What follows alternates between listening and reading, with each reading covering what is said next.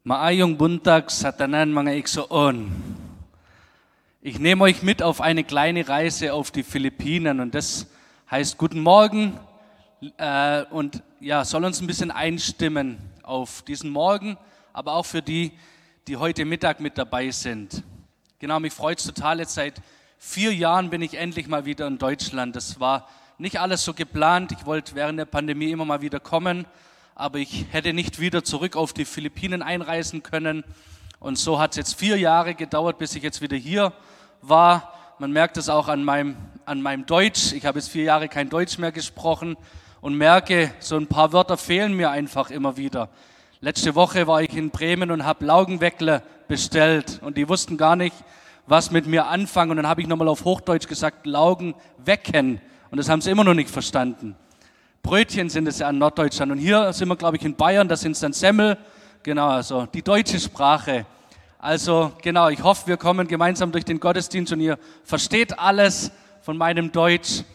Aber genau, ich bin total verbunden mit der Friedenskirche und das finde ich total genial, dass wir ja gemeinsam quasi äh, in dem Dienst auf den Philippinen sein können. Ich vor Ort, aber ihr als Gemeinde in so, auf so viele Arten und Weisen, wie ihr verbunden seid mit unserer Arbeit. Viele, die gebetet haben, jetzt gerade im Dezember, als bei uns der schwere Taifun war, viele haben wirklich gebetet und mitgefiebert. Über drei Monate waren wir ohne Strom und ohne Wasser. Und das war auch für uns eine ganz neue Situation. Aber auch mit der Hilfe von vielen von hier, durch Gebet, aber auch durch finanzielle konnten wir in den letzten Monaten 517 Häuser wieder aufbauen, nachdem vor allem auf kleinen Inseln ja kein einziges Haus mehr stehen geblieben ist nach dem Taifun. Und so freut es mich, dass wir einfach eins sein können, auch wenn ich viele von euch nicht kenne, können wir doch verbunden sein im Herrn und eins sein. Und genau, ich möchte jetzt keinen Vortrag über die Philippinen machen, der kommt heute Mittag, aber ich möchte euch mit hineinnehmen in eine Geschichte von einem Straßenjungen auf den Philippinen. Wir arbeiten mit Straßenkindern. Wir haben ein Kinderheim mit über 100 Kindern. Wir haben eine eigene Schule, Grund- und Realschule für Straßenkinder und wir haben so Essensausgaben. Da fahren wir jeden Tag auf die Straße zu den Straßenkindern und machen quasi einen Kindergottesdienst mit Straßenkindern auf der Straße. Und dort erreichen wir so zwei bis 300 Straßenkinder pro Tag. Und am Ende gibt es immer noch eine warme, gesunde Mahlzeit, oft die einzigste warme Mahlzeit in der Woche für diese Kinder.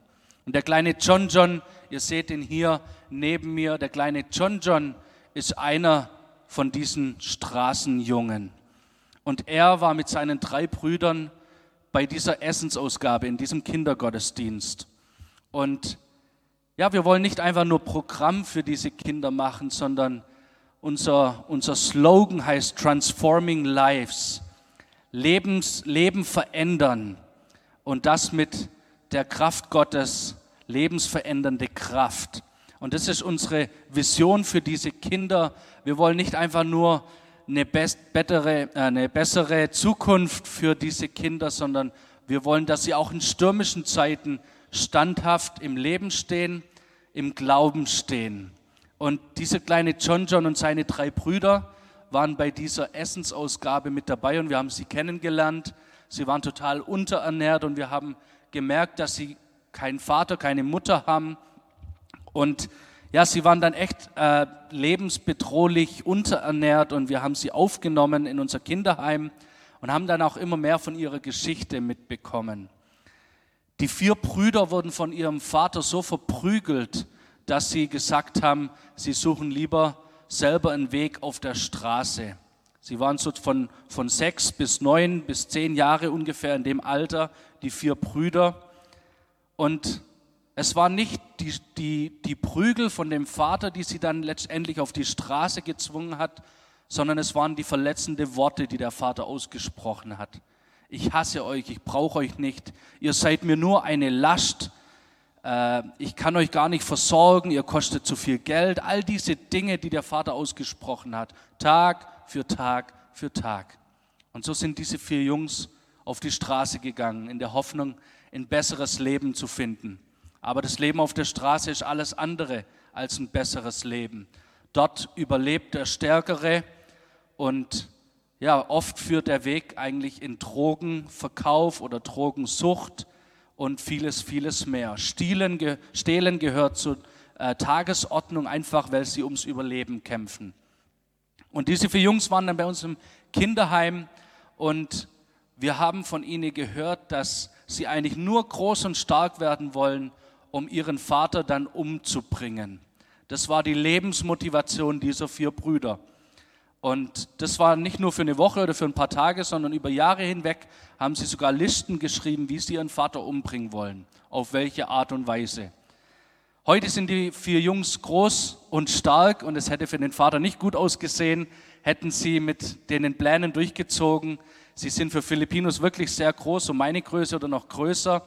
Aber ich möchte euch mit hineinnehmen in ja, die Lebensveränderung, die Gott geschenkt hat.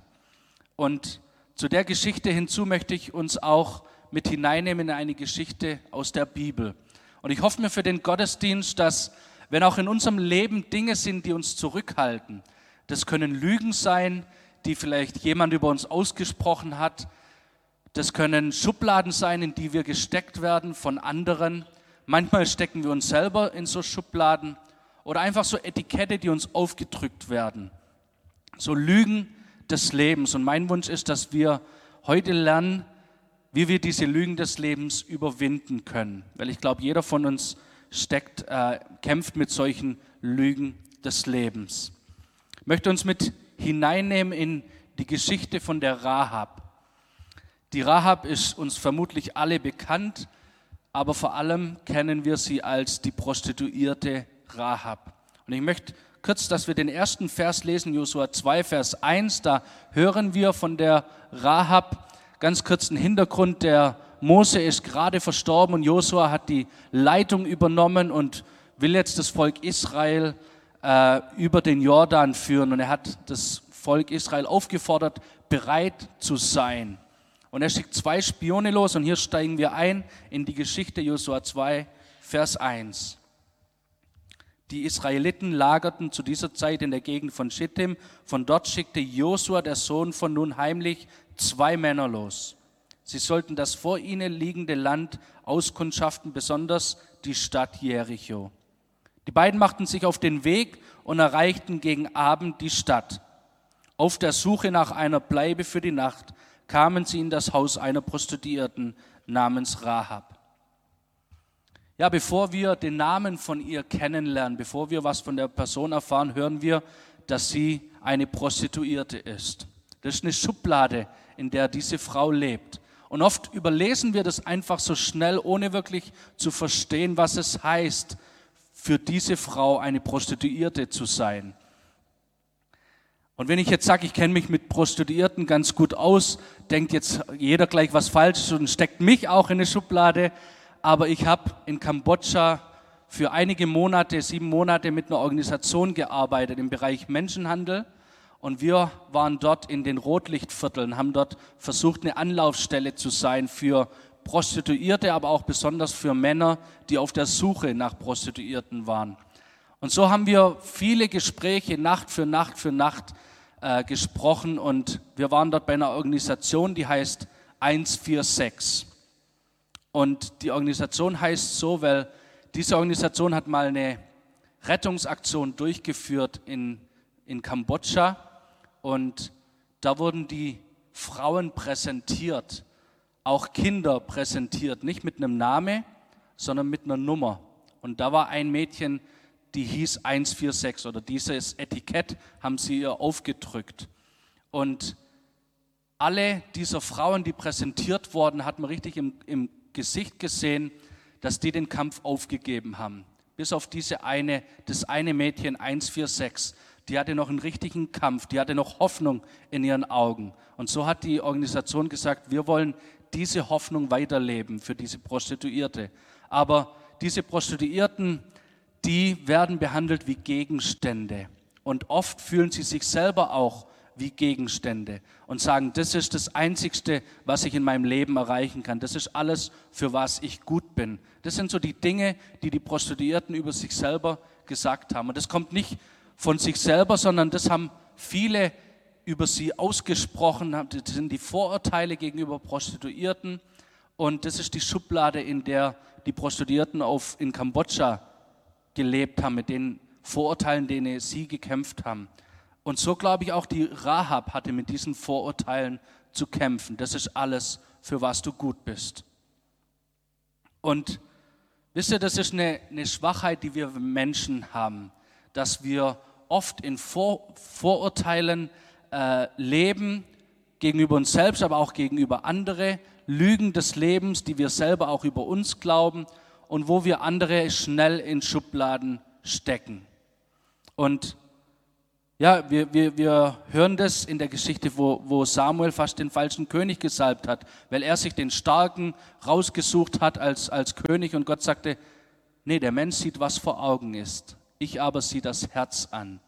Für Gott zählt nicht die, die Umstände, in denen wir leben, das Äußere, wie wir vielleicht aussehen. Und auch die Straßenkinder kämpfen mit solchen Vorurteilen und mit solchen Lügen des Lebens. Straßenkinder werden oft als dreckig bezeichnet, als äh, nervig und die, die, die, äh, die stehlen doch nur. Und ja, so kämpfen sie mit vielen Vorurteilen. Auch die Rahab hat mit diesen Dingen gekämpft. Und es mag es sein, dass sie eine Prostituierte war, aber oft werden Personen dann einfach abgeschrieben. Und ja, ich selber war auf den Philippinen, als ich angekommen bin, wurde ich Kuya Opau genannt. Das heißt Glatzkopf. Weil als ich das erste Mal dort war, hatte ich eine Glatze, da habe ich mir die Haare abrasiert und sie nannten mich Kuya Opau. Das heißt Bruder Glatzkopf. Und bis heute werde ich von vielen noch so genannt, obwohl ich keine Glatze mehr habe. Und wisst ihr, so, so begleiten uns teilweise Etikettenschubladen oder Vorurteile, so Lügen des Lebens können uns teilweise unser Leben lang begleiten und auch zurückhalten. Und wir wollen jetzt in die Geschichte von der Rahab schauen, wie konnte sie die Lügen des Lebens überwinden? Wie konnte sie über diese Vorurteile, über diese Dinge, die andere über sie ausgesagt haben oder vielleicht sie selber auch von sich glaubte, wie konnte sie diese Lügen überwinden? Und dann auch, wie können wir Lügen in unserem Leben überwinden? Dinge, die vielleicht über uns ausgesprochen wurden oder werden bis heute, oder die wir vielleicht selbst von uns glauben. Und die Rahab, die, die beiden Männer, die beiden Spione waren nun bei der Rahab und der König hat da, hat da mitbekommen, dass da zwei Spione sind und er hat sofort die Soldaten losgeschickt. Und sie kommen zu der Rahab und sagen, hast du die, die Soldaten waren, äh, die Spione waren bei dir, sind die noch bei dir, hast du die gesehen? Und sie schickt sie in die falsche Richtung. Obwohl sie hat die Männer versteckt, die beiden Spione und schickt die Soldaten raus in die Wüste. Sie riskiert ihr Leben für zwei Unbekannte und das ist ganz komisch eigentlich, weil sie hat doch selber von sich auch geglaubt, ich bin nur eine Prostituierte, das ist alles, für was ich gut bin. Aber wie, konnte es, wie hat sie so anders reagiert? Und da wollen wir reinschauen, denn sie konnte die Lügen des Lebens überwinden und da wollen wir schauen, wie sie das geschafft hat. Und wir springen jetzt zu Vers 10. Sie hat die Soldaten in die falsche Richtung geschickt und kommt jetzt wieder zu den zwei Spionen und spricht mit denen. In Vers 10 hören wir, da sagt die Rahab, wir haben gehört, dass der Herr euch einen Weg durch das Schilfmeer gebahnt hat, als ihr aus Ägypten gekommen seid. Wir wissen auch, was ihr mit den Amoritern und ihren Königen Sihon und Og auf der anderen Jordanseite gemacht habt. Ihr habt sie völlig vernichtet.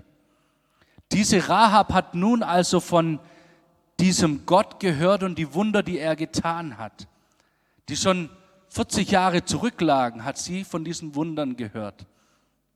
Und das ist für mich der erste Schritt, um unsere Lebenslügen zu überwinden.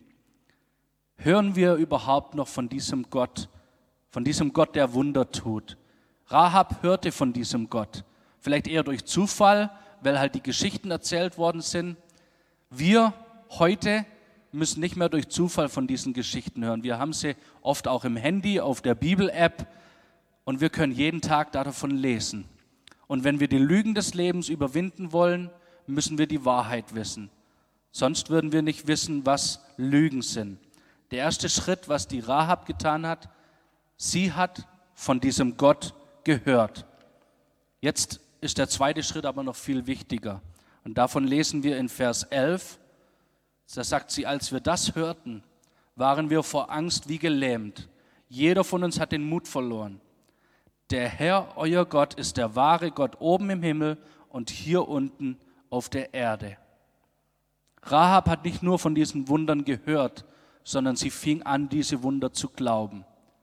Und sie hat es ausgesprochen. Sie hat gesagt, ja, dieser Gott, von dem ich gehört habe, das ist der wahre Gott im Himmel und auf Erden. Und wisst ihr, das ist der zweite und wichtige Schritt, wie wir die Lügen des Lebens überwinden wollen. Und wir benutzen oft eine Bibelstelle in Römer 12, Vers 2, wo wir versuchen, unseren Straßenkinder wie dem John John, ihm zu erklären, wie sie die Lügen des Lebens überwinden können. Diese tausende Dinge, die ihr Vater Tag für Tag über sie ausgesprochen hat, diese Lügen, wie können sie diese Lügen überwinden? Und wir nehmen den Römer 12, Vers 2 oft als ein Beispiel. Ich lese ihn kurz vor. Passt euch nicht den Maßstäben dieser Welt an, sondern lasst euch von Gott verändern, damit euer ganzes Denken neu ausgerichtet wird. Dieser erste Teil von Römer 12, Vers 2 spricht von dieser lebensverändernden Kraft Gottes. Und wenn wir so einem Straßenkinder das, den, den Vers vorlesen, dann können sie nichts damit anfangen. Gott, der uns verändern möchte, unser Denken neu ausrichten, passt euch nicht den Maßstäben dieser Welt an. Ich habe euch ein Bild mitgebracht von einem Park. Das sieht für uns alles sehr bekannt aus, aber wir nehmen dieses Bild um diesen Vers unseren Straßenkindern beizubringen oder zu erklären. Ihr seht hier einen schönen Park mit schönen Wiesen und da sind auch schön, schöne Wege in dem Park. Und wir sagen, das sind die, dieser, dieser zementierte Weg ist, das sind die Maßstäbe dieser Welt, wo jeder auf diesen Wegen läuft. Aber jetzt hat sich irgendjemand entschieden, hier einfach durch das Gras zu laufen und so einen Trampelpfad zu bilden. Und wisst ihr, das erste Mal, wo diese Person da quer durch das Gras gelaufen ist, hat sich da noch gar kein Trampelpfad gebildet. Nicht mal Fußstapfen. Erst da einen Tag entlang gelaufen, ein zweiter Tag, selbst nach einer Woche sieht man dort noch keinen Trampelpfad. Aber je öfter diese Person oder auch mehrere Personen diesen Weg entlang gelaufen sind, hat sich dann nach und nach ein Trampelpfad gebildet. Und wir erklären Römer 12, Vers 2 unseren Straßenkindern so und sagen, wisst ihr, in unseren Gedanken ist es ganz ähnlich. In der Welt hören wir ganz viel Schlechtes über uns. Dieser John John hat ganz viel Schlechtes über sich selber gehört von ihrem Vater. Und das sind so die Maßstäbe dieser Welt. Und jetzt wollen wir diesen Straßenkindern die Wahrheit beibringen und nehmen sie mit, was die Bibel über sie sagt und hören, was Gott über sie denkt. Und wir fangen an, in ihren Gedanken wie so einen neuen Trampelpfad zu bilden, einen neuen Gedankenweg zu gehen. Und wir hören auf, den alten Weg zu gehen. Und wisst ihr, nach einer Woche tut sich da noch nichts. Aber wenn wir Wochen und Wochen, Monate diesen Kindern die Wahrheit aus der Bibel vorlesen und ihnen zeigen, was Gott über sie denkt, dann bildet sich wie ein Trampelpfad. Wisst ihr, das, was in unserem Gehirn passiert, wenn wir ein neues Vokabelwort äh, lernen, eine andere Sprache? Am Anfang ist es noch wie ein Zungenbrecher, wir können gar nichts damit anfangen. Aber je öfter wir dieses Wort hören, je öfter wir an dieses Wort denken und was, es, was die Übersetzung heißt, je leichter fällt es uns später an dieses Wort zu denken. Und genau so passiert es in unserem Gehirn, wenn wir einen neuen Gedankenweg gehen, bildet sich in unserem Gehirn eine Verbindung. Und es fällt uns leichter, diesen Gedanken zu denken. Und so versuchen wir die alten Gedanken, die Maßstäbe dieser Welt, den Kindern den neuen Weg zu zeigen, neuen Trampelpfad zu bilden für diese Kinder. Und so lernen sie von diesem Gott, sie hören von diesem Gott und sie fangen an, mit dem neuen Trampelpfad im Gehirn diese Dinge, wo sie gehört haben, zu glauben. Und genau das hat die Rahab gemacht. Sie hat nicht länger gehör, gesagt, ich bin doch nur eine Prostituierte, ich gebe die Spione jetzt einfach an den König und kriege nur ein bisschen Geld dabei. Nein, sie hat einen neuen Weg gesagt, ge gemacht, einen neuen Gedankenweg gegangen und hat gesagt, dieser Gott, der Wunder tut, vielleicht kann dieser Gott auch für mich Wunder tun. Sie hat gehört, sie hat geglaubt und die dritte, vielleicht der wichtigste Schritt, sie hat gehandelt. Und davon lesen wir im nächsten Vers, im Vers 12. Sie sagt, deshalb flehe ich euch an, schwört mir jetzt beim Herrn, dass ihr meine Familie und mich verschont, denn ich habe euch auch das Leben gerettet. Sie hat gehört von diesem Gott, sie hat geglaubt, dass der Gott real ist und sie hat gehandelt, sie hat die Soldaten in die falsche Richtung geschickt. Und erst dann kommt sie zu den Spionen und spricht mit ihnen und handelt nun quasi einen Deal aus. Aber sie hat zuerst gehandelt. Die Spione hätten auch sagen können, du hast sie schon in die falsche Richtung geschickt, dann ist ja alles gut, dann brauchen wir jetzt auch nichts mehr machen. Nein, die, die Rahab hat im Glauben gehandelt. Der dritte Schritt. Sie hat gehört, sie hat geglaubt, sie hat gehandelt. Und das macht was mit unserem Leben. Sie hat die Lügen des Lebens, die über ihrem Leben standen, konnte sie überwinden. Und was passiert, wenn wir unsere Lebenslügen überwinden? Wir lesen von der Rahab, was in ihrem Leben passiert ist, als sie ihre Lebenslügen überwinden konnte. Matthäus 1, Vers 5 lesen wir, dass die Rahab die Ur-Ur-Ur-Urgroßmutter von Jesus ist. Sie war Teil des Stammbaumes Jesu. Und von einer Prostituierten, was kann von einer Prostituierten nur Gutes kommen? Jesus selbst kam von, dieser, von diesem äh, Stammbaum. Der zweite Punkt, was passiert, wenn wir die Lügen des Lebens überwinden, wie wir in der Geschichte von der Rahab lesen, sie wurde nicht länger Rahab die Prostituierte genannt. In Jakobus 2,25 lesen wir von Rahab der Gerechten. Sie wurde von Gott verändert mit der lebensverändernden Kraft Gottes. Dritter Punkt, wo wir sehen, was passiert, wenn wir unsere Lebenslügen überwinden. In Hebräer 11 lesen wir von der Rahab und das ist ein ganz besonderes Kapitel. Hier werden die Glaubenshelden aufgezählt, wie Abraham. Selbst der Josua ist nicht aufgezählt hier in diesen Glaubenshelden. Aber die Rahab wird hier erwähnt. Die Rahab für ihren Glauben. Da lesen wir in Hebräer 11, 31 von der Rahab. Wer hätte das gedacht von Rahab der Prostituierten, dass sie einmal in der Bibel als Glaubensheldin steht? Ja, wir sehen oft nur, was vor Augen ist. Gott aber sieht das Herz an. Was könnte aus so einem Straßenjungen denn nur kommen? der lebt auf der Straße, der, der stehlt jeden Tag, dass er was zu essen hat, der ist dreckig, der lügt, der ist aggressiv, er will seinen Vater umbringen. Was kann da nur Gutes draus werden? Aber wie in der Geschichte von der Rahab, wenn wir die Lebenslügen unseres, unseres Lebens überwinden, dann kann Gott alles Mögliche mit uns machen. Und ich möchte euch jetzt die Geschichte zu Ende erzählen, wie es mit dem kleinen John John und seinen Brüdern weiterging. Weil auch hier hören wir von der lebensverändernden Kraft, wie Gott ihr Leben verändert hat und heute sie in seinem Königreich hier auf Erden gebraucht. Die vier Brüder haben ihren Vater nicht umgebracht. Sie sind in unserem Kinderheim aufgewachsen und haben Tag für Tag von diesem Gott gehört. Sie fingen an zu glauben an diesen Gott und fingen an zu handeln.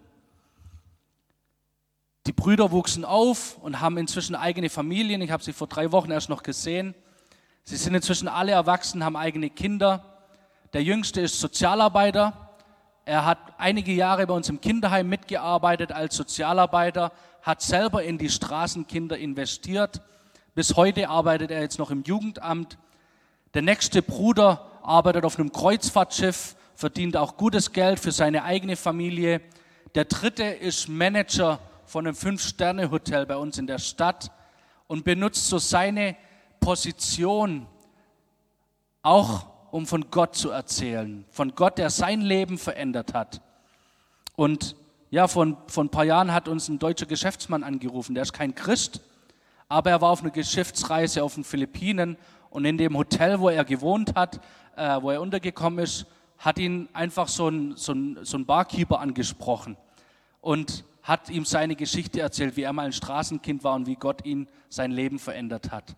Und dieser Geschäftsmann hat bei uns angerufen, weil er einfach so beeindruckt war von der Geschichte, so ermutigt war von der Geschichte. Er hat gesagt, er weiß nicht, ob er das alles glauben kann, so mit diesem Gott, aber er war einfach so beeindruckt. Und da, der dritte ist also Manager und dieser kleine John John, den haben wir jetzt letzte, letztes Jahr, im zweiten Jahr der Pandemie, ausgesandt als ersten Missionar auf die Insel Palawan, wo er unerreichte Völker mit dem Evangelium erreicht. Als lebendiges Zeugnis mit seinen Kindern ist er ausgereist. Wir konnten ihn aussenden, durften für sie beten. Und für mich ist es ein geniales Zeugnis von der lebensverändernden Kraft. Und noch ein kleines Zeugnis noch von diesen vier Jungs, mit dem ich dann auch enden möchte. Sie wollten ihren Vater umbringen und haben das nicht gemacht. Eines Tages, da waren sie gerade so im äh, Erwachsenwerden, gerade fertig mit dem Studium und angefangen zu arbeiten, da wurde der Vater schwer krank. Zwei von den Brüdern waren zu der Zeit gerade im Ausland und sie haben mitbekommen, dass der Vater im Krankenhaus ist, haben uns angerufen und haben gesagt, könnt ihr die Rechnung zahlen für das Krankenhaus? Wir zahlen jeden Cent zurück. Und das ist gelebte Vergebung, wie sie ihren Vater nicht umbringen wollten, sondern ihm vergeben haben, nicht nur mit Worten, auch mit Taten. Und wisst ihr, das ist nicht nur im Leben von der Rahab möglich, das ist nicht nur in dem Leben von dem John John und seinen Brüdern möglich, aber das ist auch möglich für dich und für mich. Und so möchte ich uns ermutigen, der erste Schritt, hören wir noch genau hin in diesen Gott, der Wunder tut. Glauben wir wirklich diese Dinge, von denen wir hören, von denen wir lesen? Und wagen wir diesen Glaubensschritt, nicht in den Maßstäben dieser Welt zu gehen, aber uns verändern zu lassen und unsere Gedanken neu ausrichten zu lassen mit den Wahrheiten der Bibel. Und vielleicht wollt ihr die Tage mal in den Liebesbrief Gottes schauen. Das steht so jetzt nicht in der Bibel, aber das ist eine Zusammenstellung aus verschiedenen Bibelstellen, aufgeschrieben wie ein Brief. Das liest sich ganz gut, aber das sind wirklich Stellen aus der Bibel, und für mich ist das ganz beeindruckend. Wir nehmen oft diesen Liebesbrief Gottes und lesen diese einzelnen Bibelstellen unseren Kindern vor, um ihnen zu zeigen, was Gott von ihnen denkt. Das könnt ihr vielleicht zu Hause mal reinschauen. Aber so hoffe ich, dass wir ermutigt sind, uns an diese Schubladen zu wagen, diese Dinge, die vielleicht ganz früher schon über uns ausgesagt worden sind und wir sie vielleicht nie wirklich überwunden haben. Du kannst nichts, du bist zu nichts zugute, äh, ich traue dir nichts zu und vielleicht traust du dir heute selber nichts zu. Vielleicht hast du solche Dinge von früher schon gehört und da möchte ich uns Mut machen, an diese Dinge ranzugehen und wie in diesem Park neue Wege einzuschlagen mit der Wahrheit aus der Bibel. Gott hat das Leben von Rahab verändert, Gott hat das Leben von John John verändert und Gott möchte unser Leben verändern und uns für sein Reich gebrauchen. Amen.